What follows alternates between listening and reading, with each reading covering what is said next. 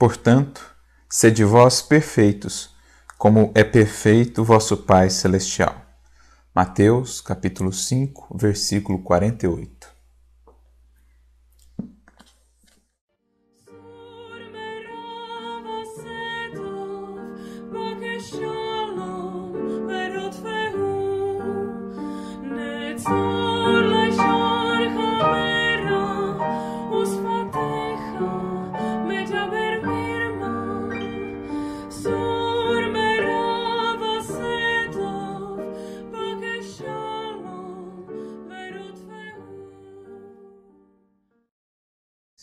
Jesus veio inaugurar ou descortinar para a criatura humana e para a humanidade de um modo geral o horizonte esplêndido da sua evolução.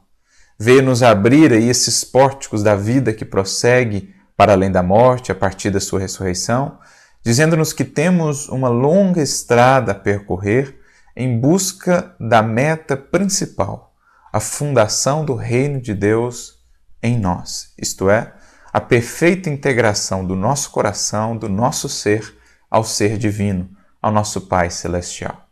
Então Jesus estabelece um horizonte a ser alcançado. Horizonte que ele já alcançou e que diz nós também alcançaremos. Título ou condição que ele já possui, que ele já conquistou, a de filho de Deus, e que nós vamos paulatinamente desenvolvendo em nós. Não que não sejamos filhos de Deus, todos o somos, mas expressar toda essa filiação, expressar todos esses potenciais, estamos ainda muito distantes disso.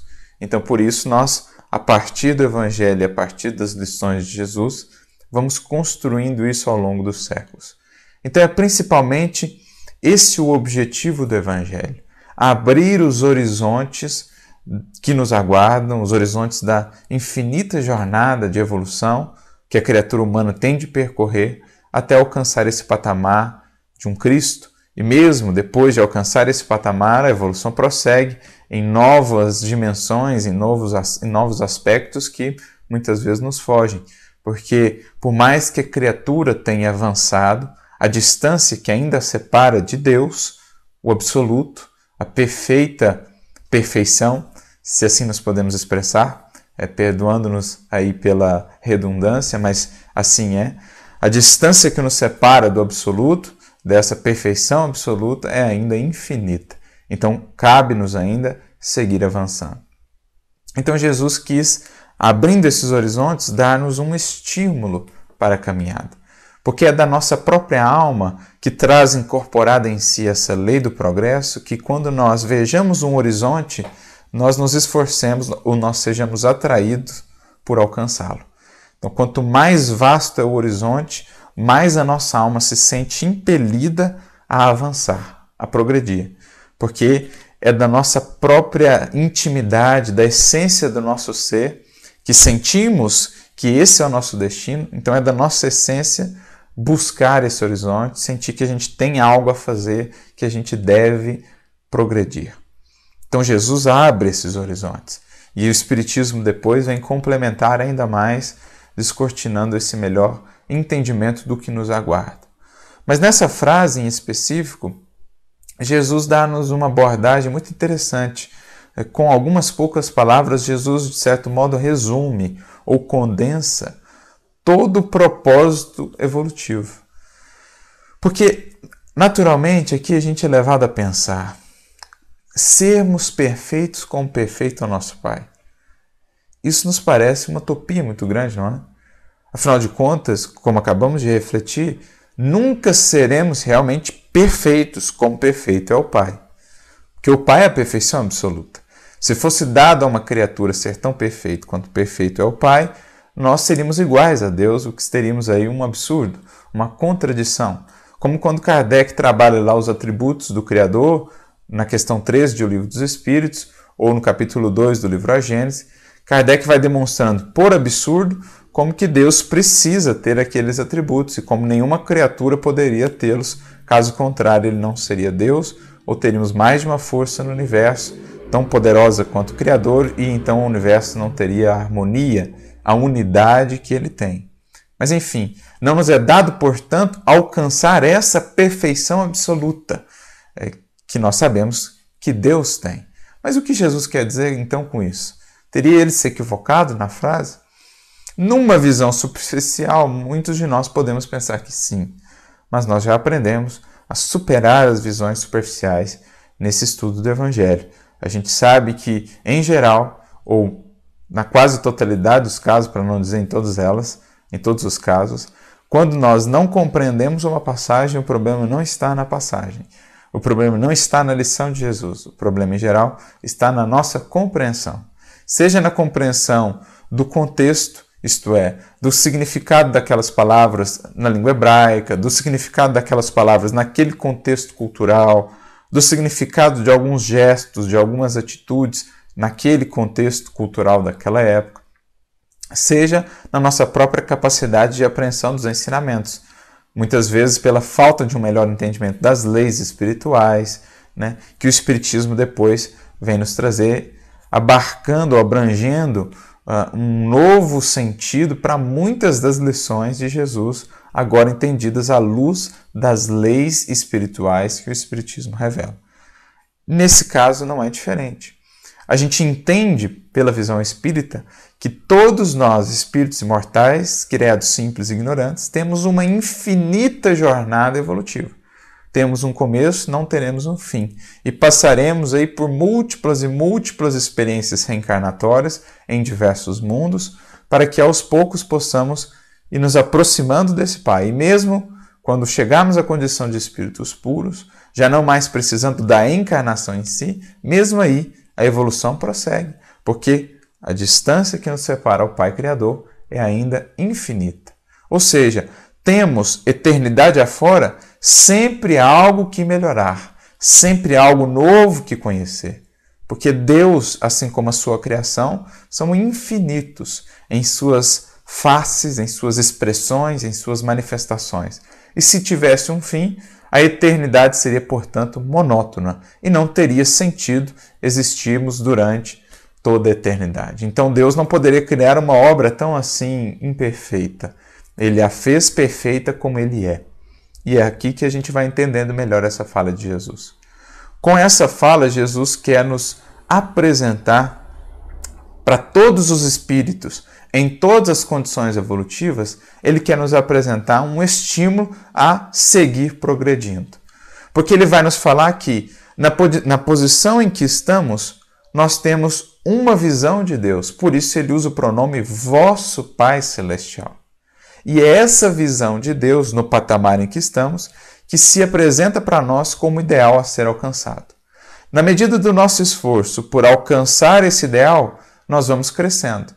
Então, se eu entendo que Deus é assim, isso me confere uma série de deveres de melhoria.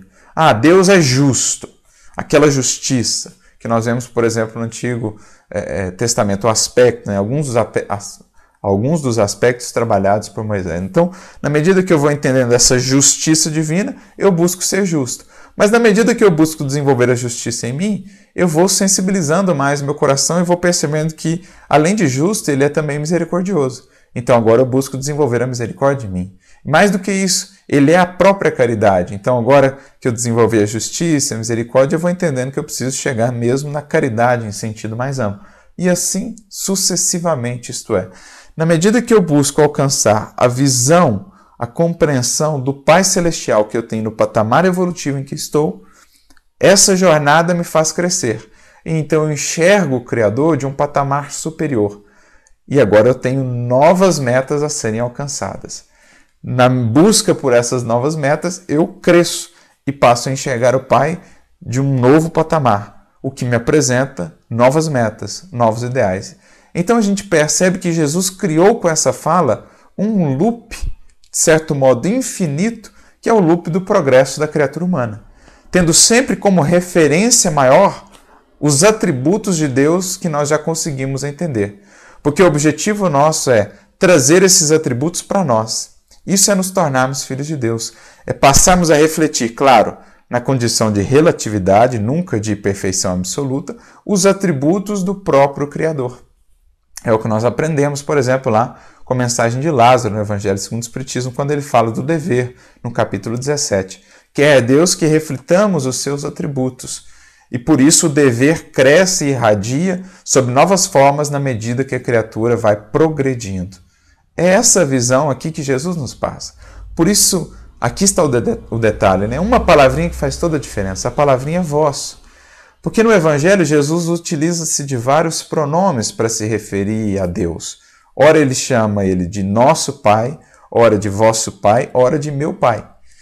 Óbvio que essas escolhas ou essas palavras não são obra do acaso. São adequadas ou são escolhidas por Jesus pontualmente segundo a informação que ele quer nos trazer. Por exemplo, em João 20, 17, quando fala com a Madalena, Jesus diz: Diga a eles que eu subo para o meu Pai e vosso Pai, meu Deus e vosso Deus. Então ele está aí fazendo a diferença. Olha, eu tenho uma compreensão de Deus que é mais ampla que a vossa. Eu tenho uma compreensão de Deus que é diferente da vossa. Mas essa minha compreensão abarca também a vossa. Então eu subo para o meu Pai e para o vosso Pai. Né? Eu subo para o meu Deus e para o vosso Deus. Em João 8,55, por exemplo, Jesus diz: eu conheço o Pai e vós não o conheceis. E eu estaria mentindo se dissesse que não o conheço.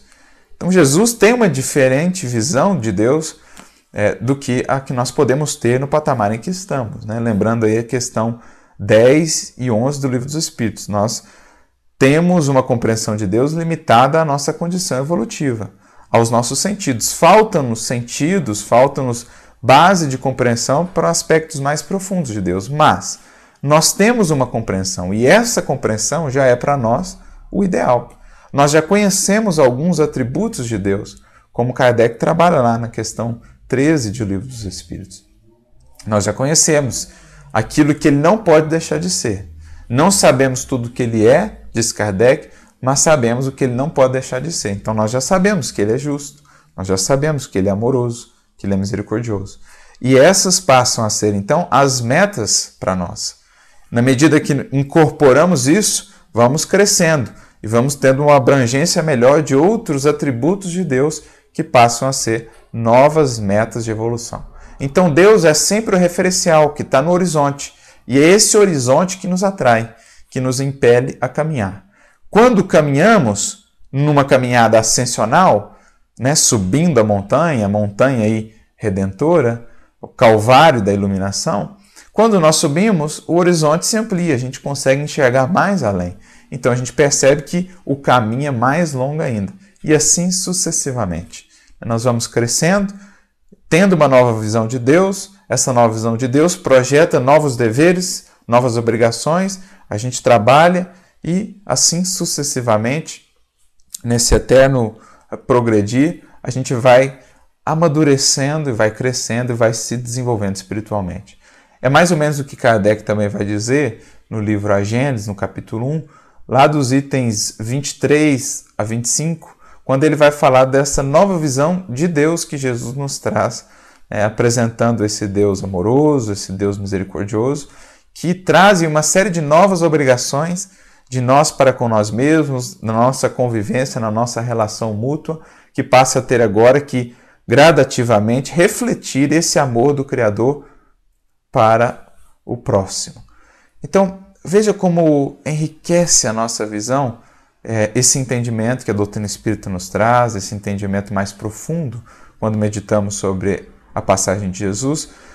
Aquela lição que parecia antes uma contradição do Mestre, propondo-nos algo impossível de ser alcançado, agora é um resumo muito significativo, um resumo muito sábio de toda a história da nossa jornada evolutiva. Isto é, em todo o patamar que a gente estiver da evolução, nós vamos ter ali algo a mais do que crescer, porque as perfeições de Deus nunca se esgotam. Então, por mais perfeitos que nós sejamos, ou por maior que seja o nível de perfeição que tenhamos alcançado, as perfeições de Deus serão sempre ainda um referencial a ser alcançado. Então, Jesus resume num loop infinito a jornada evolutiva da criatura. Sede vós perfeitos, como perfeito é o vosso Pai Celestial. Isso vale para mim, isso vale para você, isso vale para os anjos, isso vale para ele, o próprio Cristo, isso vale para todos os seres do universo.